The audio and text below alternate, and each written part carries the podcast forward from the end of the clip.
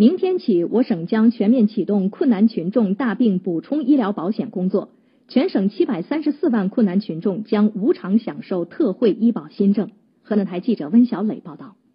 三月三十号，全省困难群众大病补充医疗保险承办协议签约仪式在郑州举行，这也标志着我省困难群众大病补充医保制度正式实施。保险承办机构中国人民健康保险公司副总裁胡占明介绍，从四月一号起，我省七百三十四万困难群众，包括参加我省城乡居民基本医疗保险的建档立卡农村贫困人口、特困人员救助供养对象、城乡最低生活保障对象，都可以享受大病补充医疗保险。困难群众可以在基本医疗报销窗口享受到基本医疗、大病保险和大病补充保险，这个一站式计时结算，结算的这个顺序是先报基本医疗，基本医疗和大病医疗分别这个报销完事之后，我们再给报销这个困难群众的这个大病补充医疗。